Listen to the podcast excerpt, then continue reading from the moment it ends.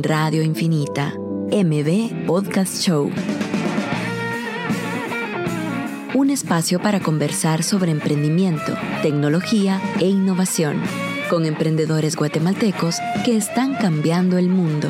Conducido por Marcel Barrascut y Pedro Pablo Beltranena. Que lo distinto te encuentre. Esto es MB Podcast Show.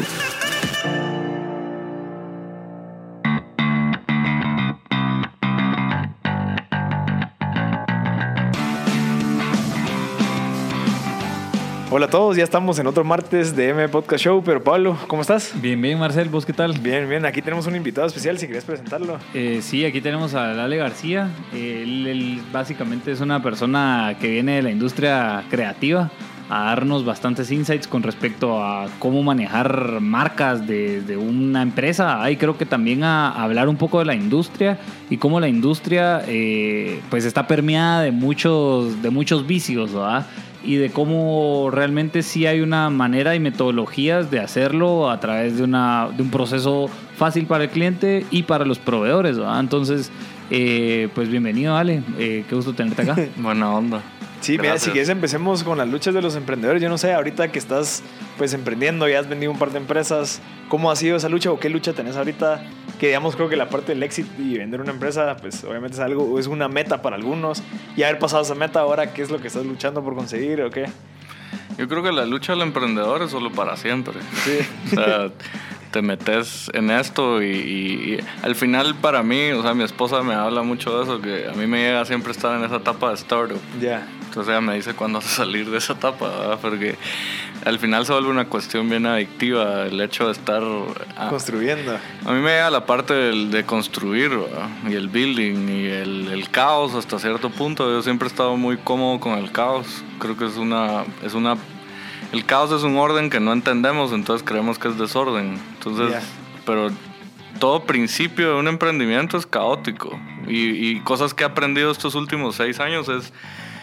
No puedes aplicar cosas de empresas grandes a, a- a startups y a, y a emprendimientos. O sea, hay una fase donde tenés que abrazar el caos. Entonces, entre más lo tratas de estructurar, más hay frustración. Ok. Y creo que eso es una de las cosas con las que he estado peleando últimamente, que es eh, resistirme a usar ciertas herramientas que ya son para, creo yo, otras etapas de empresa eh, y dejar que las cosas se ordenen como se tienen que ir ordenando, pues, Qué o sea, te vas como más entregando a que tratando de que tratando de Resistirte. resistir, o sea, creo que la resistencia es fútil, ¿verdad? es inútil hasta cierto punto, porque al final lo que estás haciendo con una idea es la implementas, feedback y ahí la vas moldeando, pero el hecho de creer que lo que estás pensando va a fluir de una forma, eso es lo primer- son los primeros errores que uno comete. pues. Y esas herramientas a que hablas, ¿a qué te referís? ¿Son esas plataformas que, digamos, hablando de un Trello, un CRM o algo que... Mm, o qué, ¿Cuáles son las que... Yo creo que hay de esas, eh, pero más como, por ejemplo, o sea, casos, eh, uno puedes tratar, o sea, creo que son más tecnologías, más que tecnologías como software per se, son como tecnologías, eh, formatos, por ejemplo, juntas operativas. eh, o tratar de llevar demasiado en orden una cosa muy Ya. estructurada. Entonces es como, son como métodos que usan empresas grandes. O sea, por ejemplo, la vez pasada estaba hablando con alguien que, que, que está, en- no voy a decir su nombre, pero que está en una junta directiva de algo bastante, de una empresa bastante poderosa aquí en Guate de hace muchos años. Y básicamente me decía, mira, pero es que cuando yo mido un alguien de mercadeo, yo le pongo un presupuesto al principio de año. Eh, a mitad de año vemos cómo va, se hace un reforecast y a fin de año mi forma de medirlo es si te pasaste, comiste utilidades, se castiga.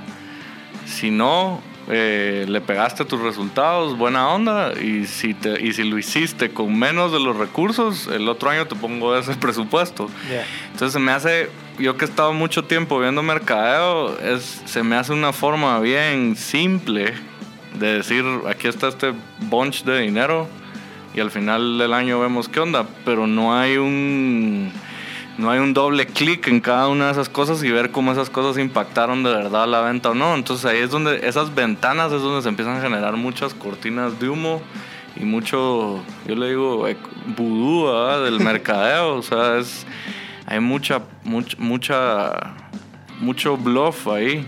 Y, y la, o sea, al final, pues eso es lo que yo he entendido, pues al final la marca, una marca, una marca se vuelve una marca hasta que el consumidor dice que es una marca.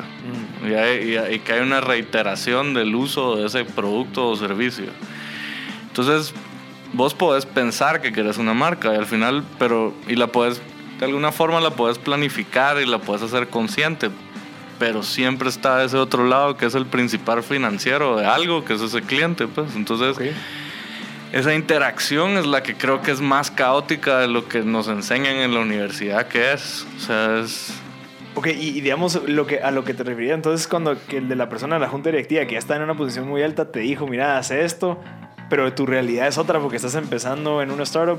¿A eso te referís con que a veces por leer libros de, Sí. y tratar de utilizar herramientas de, de corporaciones multinacionales, Sí. obviamente eso no se adecua a esa incertidumbre y ese caos que tenemos la gente que está empezando a ver cómo funciona? Totalmente. Pues yo creo que los libros sirven. O sea, creo que yo pasé mi etapa también de ser adicto a toda esa palabra del emprendedurismo y entonces estas revistas y estos libros y no sé qué. Pero creo que es ah, llega un momento donde eso, eso es como gasolina, pero llega un momento donde ya se vuelve como adictivo. Ajá. Entonces ya... Y te quedas en ese Y círculo. te quedas en ese círculo. De hecho, conozco gente que, que, que son cercanas a mí que, que están en ese círculo, pues. Entonces Y es- que no han emprendido o se han emprendido. están en medio, pero Sí. vos entonces empezás como que a tratar de... Y, y al final se vuelve... Le digo que es como cocaína, pues, porque al final se vuelven como esos, eh, como esos subidones de euforia. Ajá. Y, y es que leí que este hizo esto y que no sé qué, que no sé cuánto, pero no te estás dando cuenta. Primero está, no te estás dando cuenta que lo- de lo que ya tenés, que es un servicio que ya está facturado. Ajá. Eso ya es algo muy, eso es algo muy, o sea, en el mundo del emprendimiento eso es algo muy valioso. Sí. Eh, entonces empezás a perder de vista. Y la otra es que te, te, te empezás a meter en contextos que no son los tuyos. O sea, Silicon Valley es Silicon Valley. Israel es Israel, eh, India es India, y no son, ni, ni es tu historia, ni es el tiempo que tiene esa gente ahí, ni es, hay un montón de cosas culturalmente, bla, bla, bla. Entonces Silicon Valley no es una casualidad, ¿verdad? los gringos vienen armando eso, California ha sido un laboratorio de Estados Unidos desde hace muchos años en muchas cosas, entonces no es casualidad que ahí empiecen la legalización de la marihuana, no es casualidad que ahí esté Silicon Valley, no es casualidad que ahí está la industria de entretenimiento. Entonces, el tema es que yo creo que el guatemalteco trata de aplicar esos textos en este contexto y no te das cuenta que a mí me fue re mal una vez en una clase que me invitaron a, a la, a la Landívar, que era de casos de éxito. Yo no sabía que la clase era de casos. Y entonces como yo soy muy frontal y sin anestesia, que les dije, lo que peor que pueden hacer es estar leyendo casos.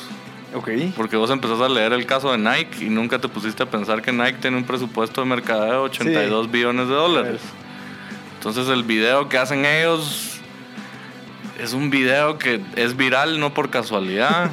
o sea, la marca tiene más de X cantidad de años. Cabal. Entonces, eso es como que lo que yo me he visto y lo que yo he visto de, de, de- de que estás aplicando textos en un contexto totalmente distinto. Y creo que los que son exitosos aquí son los que entienden al revés eso. Ok. que es la, que, la gente que está viviendo tal vez eso y que tal vez... Es que yo creo que te entiendo, porque tal vez uno se pasa viendo esos videos y que este famoso y que aquel que anda diciendo que sí puedes y que sí puedes y que sí puedes.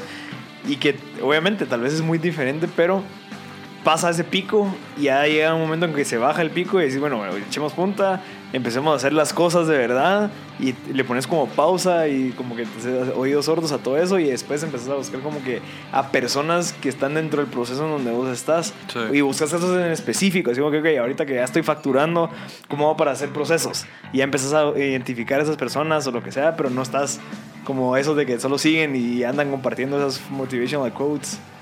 O sea, creo que es, es parte de eso, pues. Sí, uno creo que me gusta bastante la, tu perspectiva de ubicarte bien en el ciclo de emprendimiento. Aquí creo que lo hemos hablado bastante. Eh, ha- hablado desde esa etapa idea hasta esa etapa de éxito.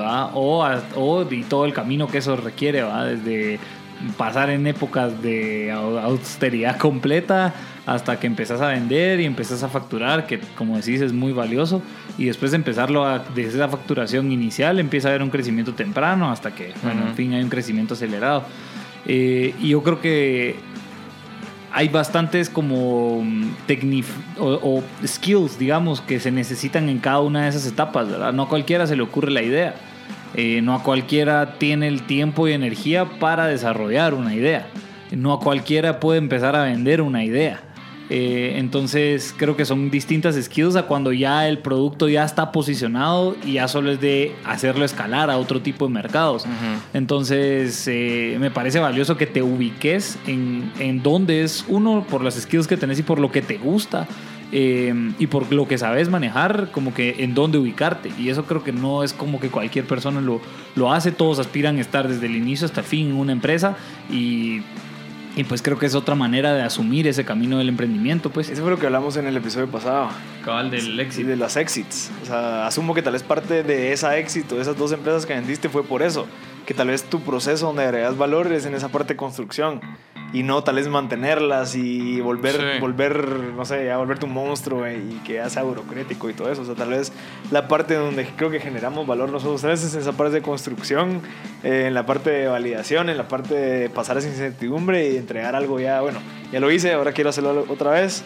O sea, yo no he llegado a ese punto, pues, pero me encantaría. Creo que No, es, pero igual yo creo que como lo decís, creo que es importante como inclusive ubicarnos en esa parte porque eh, vienen otras tecnicidades, digamos, o otros tipos de, de- conocimientos y de recursos y de otras, otro tipo de cosas cuando ya esa empresa pasa a la siguiente etapa. Y, y, es, y se, necesi- se, necesitan de otro tipo de incentivos, ¿verdad? Y un equipo incentivado específicamente para ese tipo de retos, pues. Entonces, eh, ubicarse en una etapa creo que es primordial y, y es un reto importante, pues también, ¿verdad? Porque así como uno puede manejar el caos, quizás los otros pueden manejar quiebras, ¿verdad? Y quiebras mucho más grandes, ¿verdad? Eh, pero desde nuestra perspectiva, manejar el caos no cualquiera puede manejarlo, ¿verdad? Entonces, eh, me parece valiosa esa lucha, la verdad. ¿Cuál es tu lucha, Marcelo? Bueno, yo, yo ahorita estoy en la parte de, de- de identificarme en ese proceso. O sea, yo tal vez desde la conversación que tuvimos la vez pasada con Pero Pablo del tema de las exits, creo que el, el- el entender de que parte de lo- de tu, del valor que agregas a la empresa es en la parte de construcción, que no todos pueden, en la parte donde ya estás facturando, que incluso hasta, hasta lo has por sentado cuando ya lo empezaste a hacer, y volteas a ver y decir, pucha, logré que de cero saqué un producto, saqué un servicio que la gente está dispuesta a pagarlo, es súper valioso.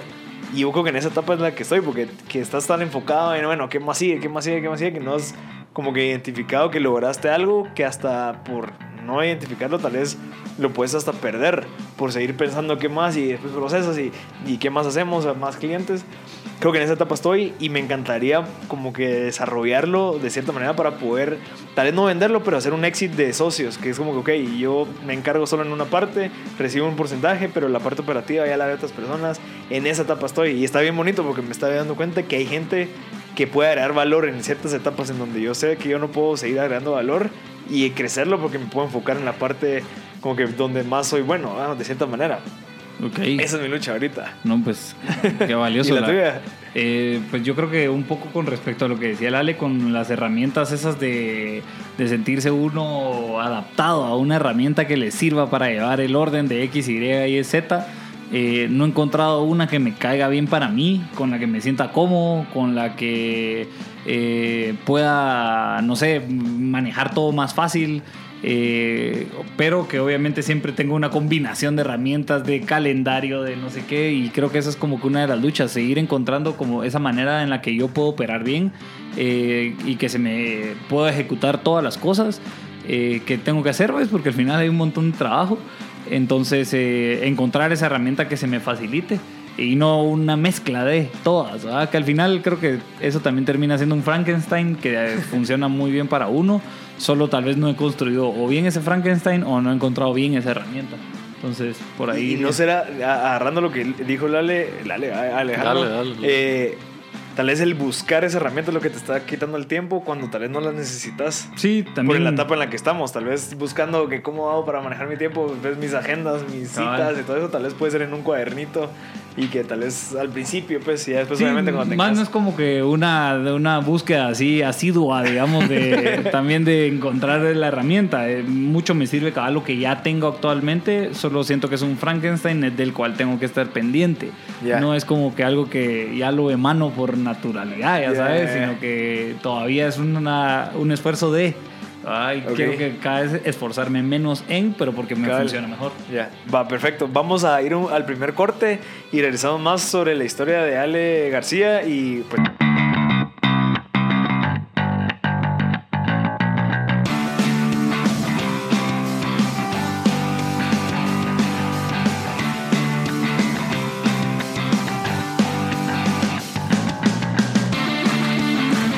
de vuelta en el otro segmento de M Podcast Show. Les recordamos que este es un espacio en donde conversamos con emprendedores, líderes, innovadores. En este caso tenemos un fundador, emprendedor en la parte de mercadeo, Alejandro García. Eh, si quieres empezamos a hablar del tema. Sí, no, yo, pero un- para, tal vez para terminar el tema anterior, creo que es importante ubicar a la, uno empezar a ubicar a la empresa en donde, en la etapa del, del ciclo de emprendimiento en el que está, y para terminar ubicarse a uno en donde es que uno aporta valor. ¿Verdad? Y entonces en base a donde, donde uno aporta valor, eh, vas pues seguir en, en ese, en ese crecimiento al negocio, pues, ¿verdad? Eh, esa sería la primera etapa y pues ahora si quieres platiquemos sale un poco de, de Maneki y de en dónde es que aporta valor eh, Maneki como, como, em- como empresa, es decir... eh, ¿Qué es al- Maneki? ¿Qué Ah. es Maneki? Ajá, empecemos por ahí. Ok. Eh, esa es una de las empresas que tenés vos ahorita. no, que- ahorita, pues básicamente es- lo que estamos haciendo es un pivote de un modelo de negocio. Y el modelo de negocio principal se fundó hace 26 años como agencia de publicidad. Ha sufrido los cambios que ha tenido que sufrir esos 26 años y ahorita el planteamiento es precisamente cómo hacemos un disruption de la industria. Y ahí es donde nace Maneki. Que la historia de Maneki, pues, ¿por qué se llama Maneki? Es Maneki es el gato ese que uno ve dorado, Ah. que atrae suerte, que tiene una leyenda bien interesante eh, japonesa. Todavía están los chinos y los japoneses discutiéndose de quién es, pero ¿por qué le pusimos Maneki? Porque la, la visión es democratizar y desmitificar el mercadeo. Y, y- y cuando uno pone uno de estos gatos en un negocio, está pues el símbolo es atraer ventas y atraer éxito. Y nosotros creemos que la suerte juega un alto porcentaje en que algo pegue, pero si a esa suerte le añadís data, le añadís software y le añadís eh, eh, toda la- todo el conocimiento que se tiene de mercadeo, que viene de esta filosofía, metodología que se llama arquitectura. Entonces ahí hay algo poderoso. Y la otra cosa es que nosotros estamos tratando de hacer es llevar, esas llevar esta herramienta, este servicio a, la parte en medio de la pirámide y no a la parte de arriba, que es donde hemos estado concentrados y donde está concentrada básicamente la industria de la publicidad los últimos ciento y pico de años. Y esa parte grande de la pirámide es, es los consumidores o esas agencias, esas personas que quieren empezar a ofrecer servicios de mercadeo. Es gente, lo que estamos haciendo es juntar gente que pueda dar esos servicios, o sea, diseñadores, fotógrafos, eh, creativos, bla, bla, bla. Gente que los necesite, o sea, emprendimientos. Y lo que estamos haciendo es, lo que, la diferencia es que el servicio es un project manager que maneja el, al cliente, digamos así. O sea, por ejemplo, vamos a un, un restaurante que quiere hacer mercadeo. Entonces vienes, el, el- lo que él está pagando es un servicio donde hay un project manager asignado que está entrenado con la metodología de arquitectura. Y la idea es que este project manager controle las ventas y el presupuesto que tiene de mercadeo y que a través de, a través de software y de estar haciendo información en tiempo real podamos ir midiendo cuánto de eso que se está invirtiendo está impactando. Entonces, ¿qué pasa en la parte en medio de la pirámide? Es que los presupuestos de mercadeo no son altos. La otra cosa que pasa es que empre- emprendiendo cuidas cada recurso que tenés. Entonces cada bala crees que es una bala de plata. Entonces la cuidas como lo que es. Entonces no tenés chance de experimentar tanto. Entonces vas a tender a usar más metodologías o herramientas digitales. Y eso nos va a ayudar a, traza- a hacer la trazabilidad más clara. ¿A qué voy con eso? Es que yo te puedo decir poner una valla, pero es muy raro o muy poco probable que yo pueda medir cuánto esa valla impactó en lo que hiciste. Pero lo que sí puedo hacer es decirte, ok, si el 80-20 de tu restaurante es este croissant y esta taza de café, eso quiere decir que la relación que está teniendo la gente con tu producto es con ese producto y con eso es lo que deberías de explotar. Digamos, vas a hacer un Instagram, con eso deberías de explotar, esas imágenes deberían de explotar, porque qué es la, las bondades de lo digital es que están poniendo en evidencia que nosotros monos humanos la única diferencia que tenemos es los símbolos de las palabras. Y, y, eso es lo que nos ayuda es a comunicar ideas. Entonces cuando vos estás, cuando un software de POS te está diciendo que el 80-20 de tu venta es ese croissant y ese café, agarras esos dos símbolos, esas dos palabras, las metes en la web y empezás a, empezás a hacer cruces y empezás a hacer alcances con gente que está buscando esas palabras. Entonces es ahí donde nosotros decimos, hay una posibilidad de darle las herramientas de esa punta de la pirámide a la base, a la parte en medio de la pirámide, o sea, pymes que tengan esta herramienta para que de verdad el mercadeo les ayude a vender y que no el mercadeo sea un show que al final hace brillar al que lo hace, pero no a la marca que lo está haciendo. Y ese es el. Y yo tengo una quijotada con eso desde hace ratos de, de, que yo creo que yo, no creo que la publicidad haya muerto pero sí ya cambió. Y creo que las agencias de publicidad como modelo ya se murieron pero no les han avisado. Eh, entonces nosotros la misión que tenemos es, es, hacer evidente eso. O sea es no necesitas tener o sea la creatividad se democratizó.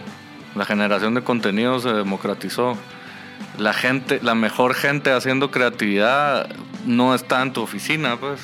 O sea, es ahorita fluye más un meme que un anuncio que dice que es un anuncio. Entonces, rompiendo esos paradigmas me los rompí yo y, ahorita la idea es romper esto y darle las manos a, las pymes una herramienta que ayude a, vender, no que ayude a hacer bluff. Una duda, Ale, esto que, esto que mencionas eh, me pone a pensar en la pauta digital.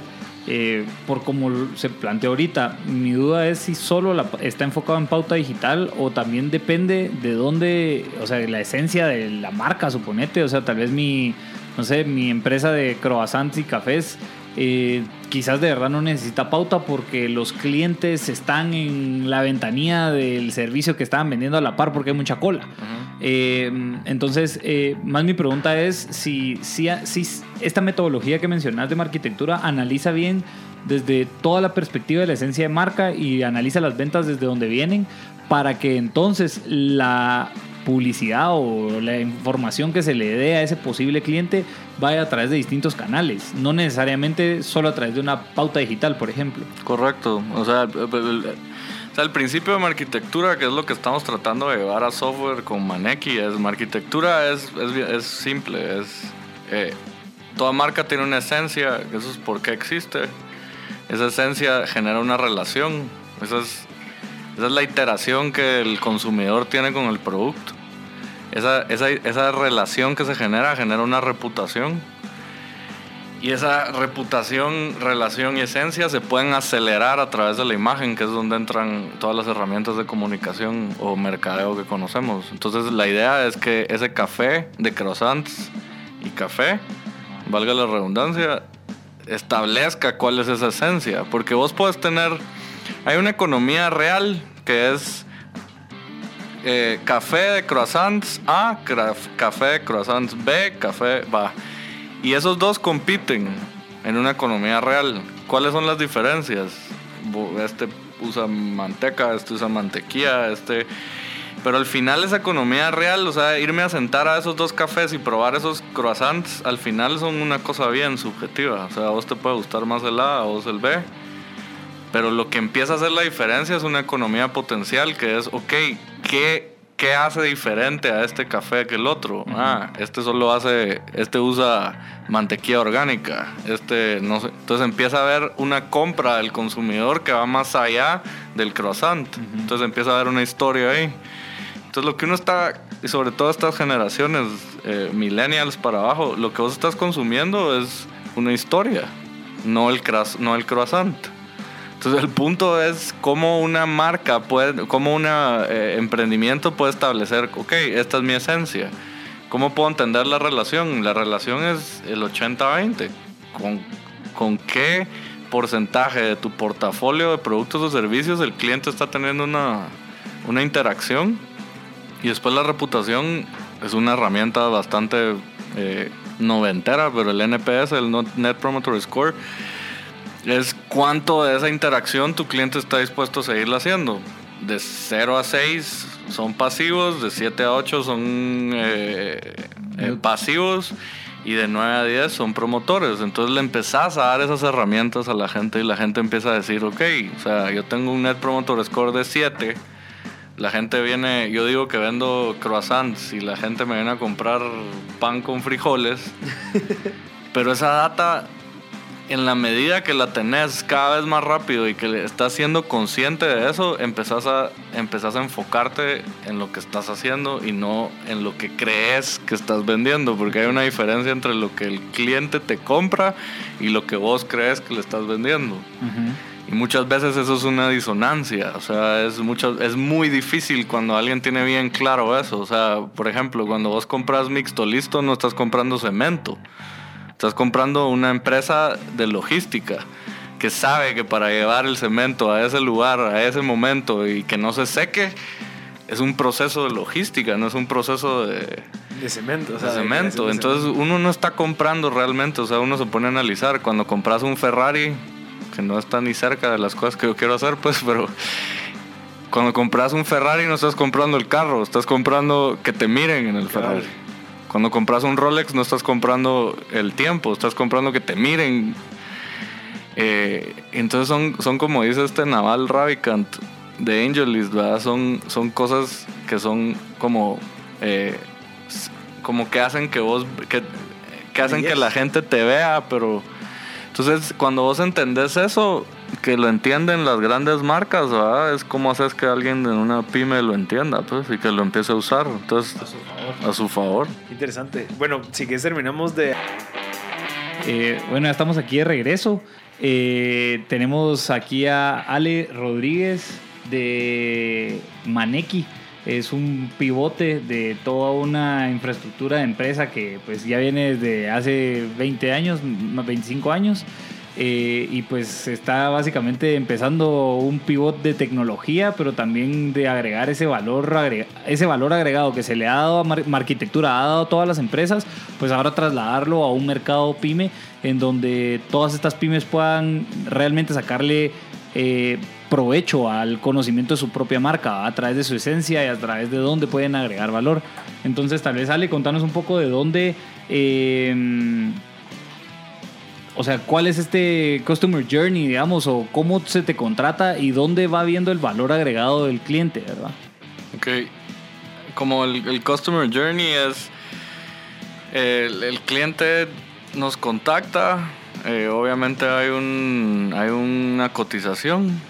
Eh, una vez dice que sí, hay, hay un cuestionario que nosotros eh, como la idea también es trasladar toda la tecnología intelectual que hemos logrado hacer en arquitectura, es hay un top, hay un proceso que nosotros le decimos brande y que es un taller.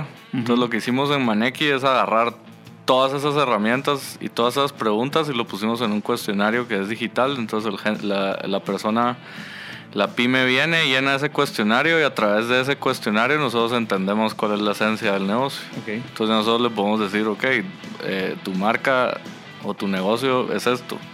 Y a través de, una vez completa eso, hacemos un, establecemos una, eh, una idea estratégica dependiendo de su presupuesto, de qué es lo que tiene que ejecutar. Y una condición sine qua non es que nosotros tengamos las, el acceso a las ventas. A la información. A la información. Entonces, eh, la idea es aprovechar esa apertura que hay ahorita en el, en el millennial, que a nosotros no nos da tanto miedo compartir información.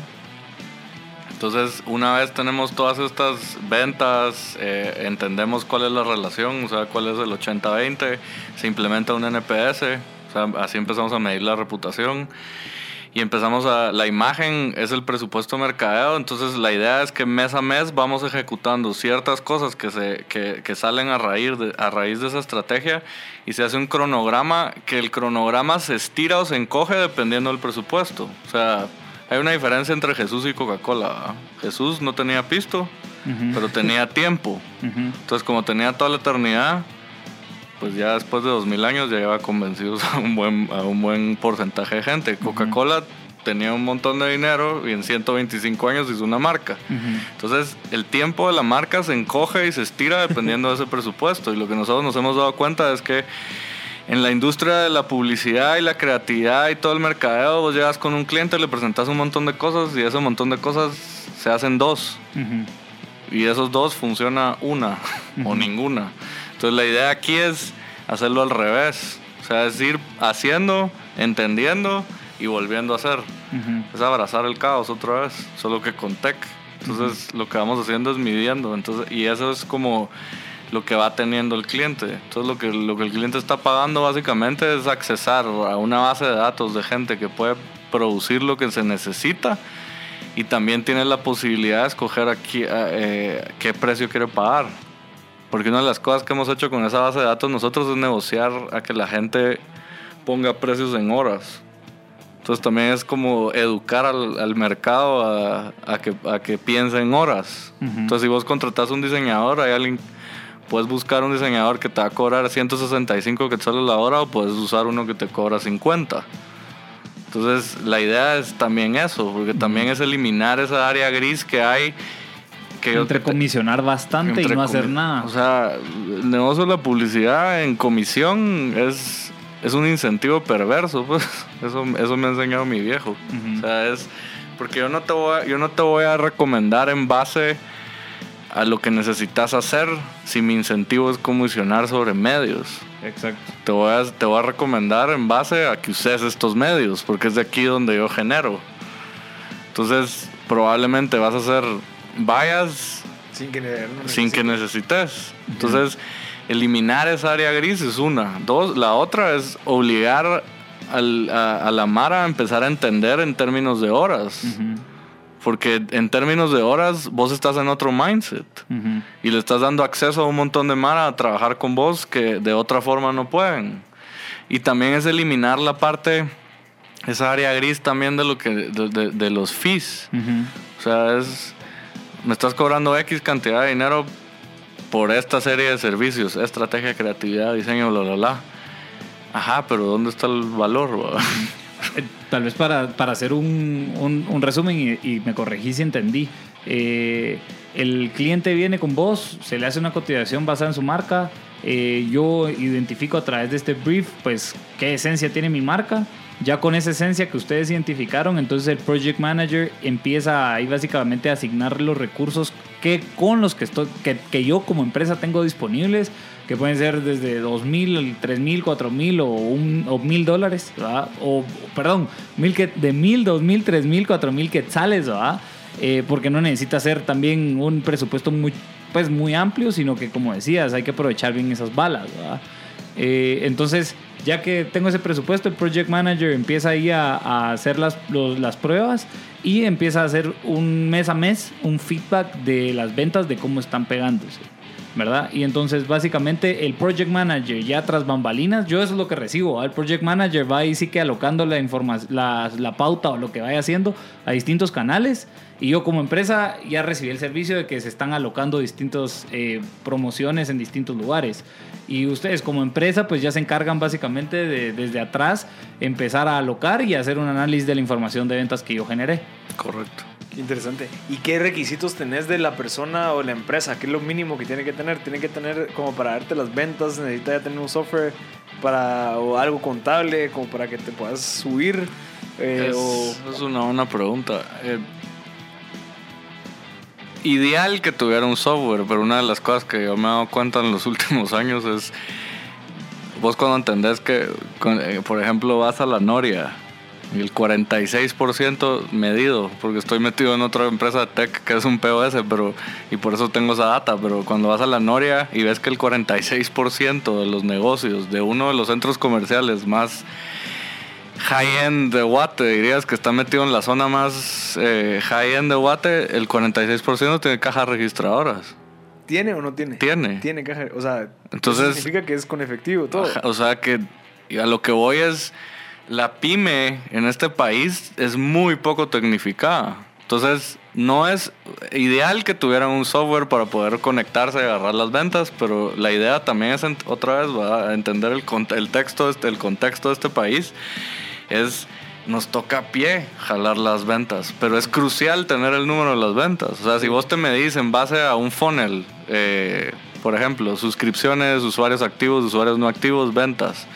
Si vos te medís en base a ventas, ventas. O sea, pues yo no te puedo decir hagamos esta campaña y usemos esta pauta en Facebook si no sé cuál es tu 80-20, si no sé qué es lo que vendes.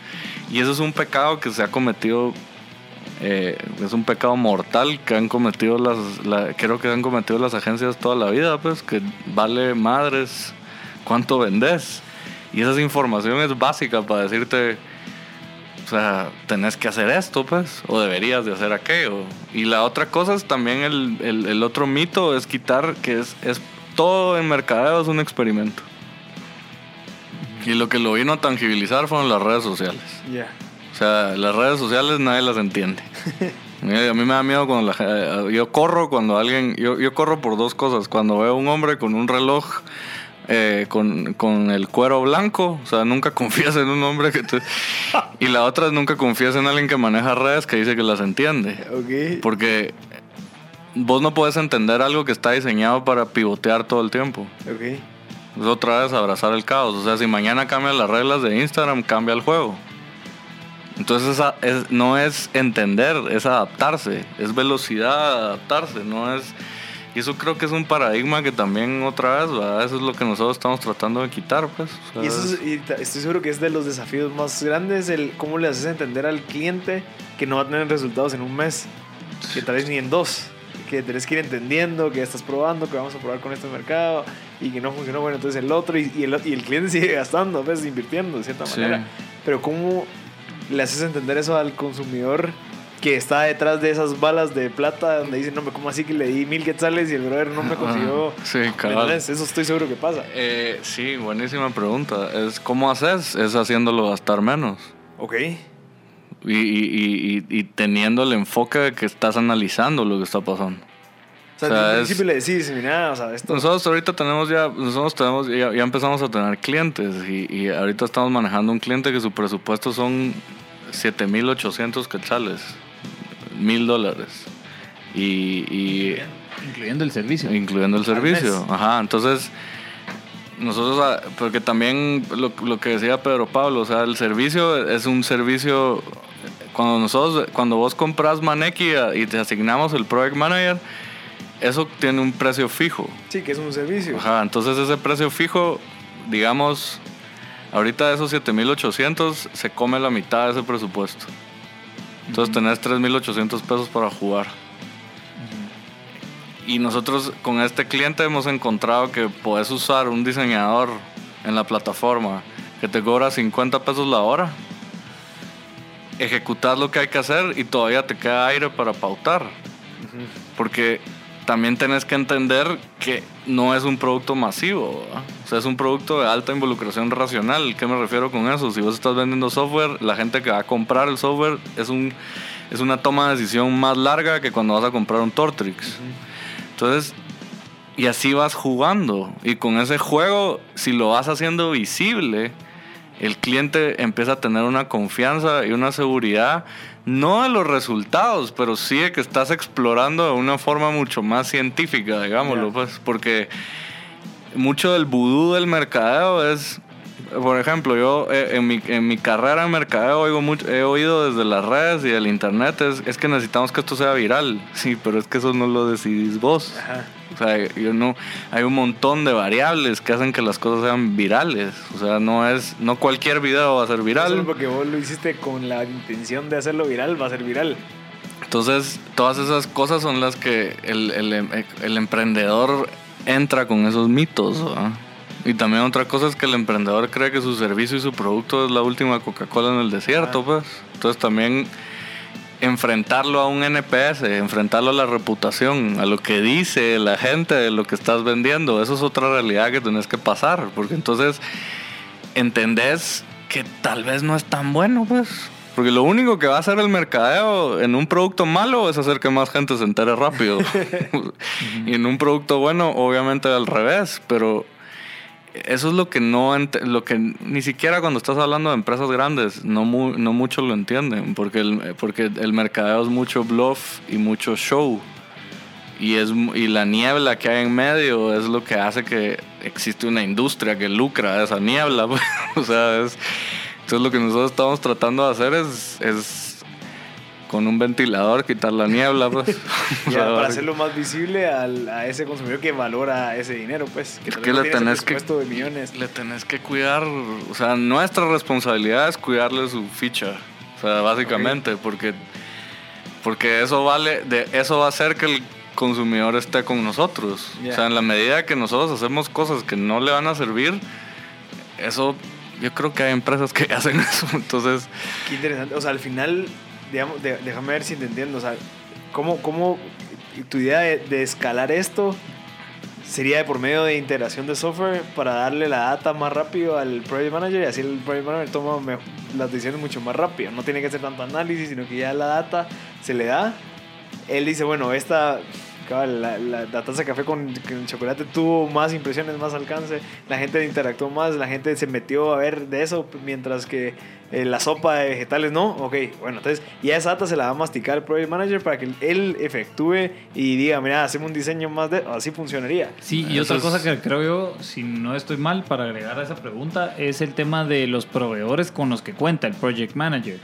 Y creo que aquí viene un poco la parte de la palabra democratizar y es de que eh, o sea, vos vas, este project manager va a poder ir a, a, tener una, una piscina de, de, de, distintas disciplinas, dependiendo qué es lo que se... Diseñadores eh, de ediciones de, de, video y así. Exacto, que le faciliten básicamente... Eh, o sea, hacerlo más, o sea, más barato de cierta manera. O, no más barato, sino que, o sea, va, esto es complejo, entonces voy a ir con tal vez un, un, proveedor que sí puede manejar esta complejidad y que se ajusta a este presupuesto o a otros que manejan otros presupuestos, pues, pero empezar a encontrar ese mercado donde se pueda encontrar. Supongo yo que por ahí va el, tema de los proveedores. Y esa cultura también la están creando como para que la gente empiece a ofrecer servicios por hora. Sí, porque es que el tema que nosotros vemos es que vos puedes ser, por ejemplo, hablando de diseñadores gráficos, o sea, vos puedes ser muy bueno y te van a... Yo creo que la gente, la, mejor gente no necesariamente está trabajando con uno, o sea, está, está ahí. O sea, o está haciendo algo ellos, o, o sea, es muy difícil que alguien muy bueno esté en una oficina. Eso partamos de ese principio. Entonces, ¿cómo haces que la pyme tenga acceso a ese talento? Ok, fragmenta vos tu, tu, tiempo. O sea, porque ponete un valor por hora. Es decir, le estás, ahí estás haciendo dos cosas. Y una cosa probablemente es muy subconsciente, pero es una reprogramación de decir, ok, nunca me había puesto a pensar cuánto vale la hora de mi trabajo. Entonces el ejercicio es bien interesante porque también estás haciendo, estás parando y estás diciendo, ok, a mí me pagan por estar sentado ocho horas aquí, tanto. Lo entre ¿Y qué pasaría si hago esto que me están diciendo? Ah, podría ser más. porque ya depende, horas. ya depende cuánto yo trabajo. Ah, entonces hay un ejercicio y con el pool, con la base de datos que tenemos ahorita, ha sido bien interesante ver ese proceso, pues, porque, porque la gente pasó de pensar en bulk a pensar en horas. Entonces ya empezás a llegar con Mara que edita y dicen, ¿cómo así por horas? Sí, ponete a pensar cuánto es tu hora, pues. Porque sí, eso lo sacás con lo que está ganando, digamos, tu profesión en el mercado, lo divides entre los días, entre las horas, y ya sacas tu precio por hora, pues. Y yo te diría, todavía me atrevería, y yo quisiera que la gente fuera así, es cuánto querés ganar, no cuánto te pagan en el mercado. O sea, si vos crees que tu hora vale 250 quetzales, ponelo. Y te vas a enfrentar contra un mundo que va a decir sí, no. Ajá. Pero también ese miedo a decir, o sea, yo, yo creo que valgo X. Ok, proba.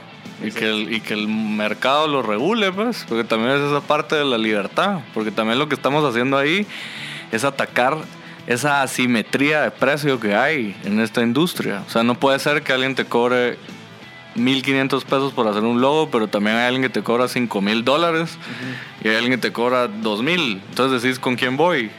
Si voy a tener el mismo outcome, básicamente, pues. Entonces, ese es todo el... ¿Cuál es el diferenciador de ese precio? Pues y empezarlo a ubicar. Es que es que necesitas. O sea, vos necesitas tener un. O sea, yo creo que Steve Jobs fue de la, de la poca gente que le pagó a un diseñador muy reconocido, que en este momento no me acuerdo, creo que su apellido era Rand, cuando hizo Next, que fue una cosa como 250 mil dólares por hacer un logo, ok. Pero también tenés que entender que el brother era un mago en mercadeo y que esa historia la estoy contando yo aquí, que fue todo lo que él pensó. O sea, hay un PR ahí. Entonces, hay gente que está dispuesta a pagar 5 mil dólares por un logo, 100 mil dólares por un logo, Oh, pero hay ¿qué una pyme que necesita abrir ya y que necesita tener un logo y que probablemente va a accesar a alguien que le cobra 165 pesos la hora y que lo va a ver viable. Entonces, y que encima va a tener métricas de eso. Claro. Entonces, eso es donde estamos nosotros haciendo la, la quijotada, pues, porque Perfecto. Perfecto, Alejandro. Vamos a ir a un corte y regresamos en el último segmento de M Podcast Show. Ya estamos en el último segmento de M Podcast Show. Estamos terminando de conversar sobre el tema del modelo de negocios de, de Maneki. Maneki. en donde, bueno, creo que es súper interesante. Si querés, terminemos. Eh, Vos tenías un tema de la economía Ah, bueno, naranja. sí, sí, sí, que- digamos- Que, habías leído. que está, que está investigando, que estoy seguro que mucha gente ha escuchado del tema de la economía naranja. Creo que salió ahí un libro que recomendaste.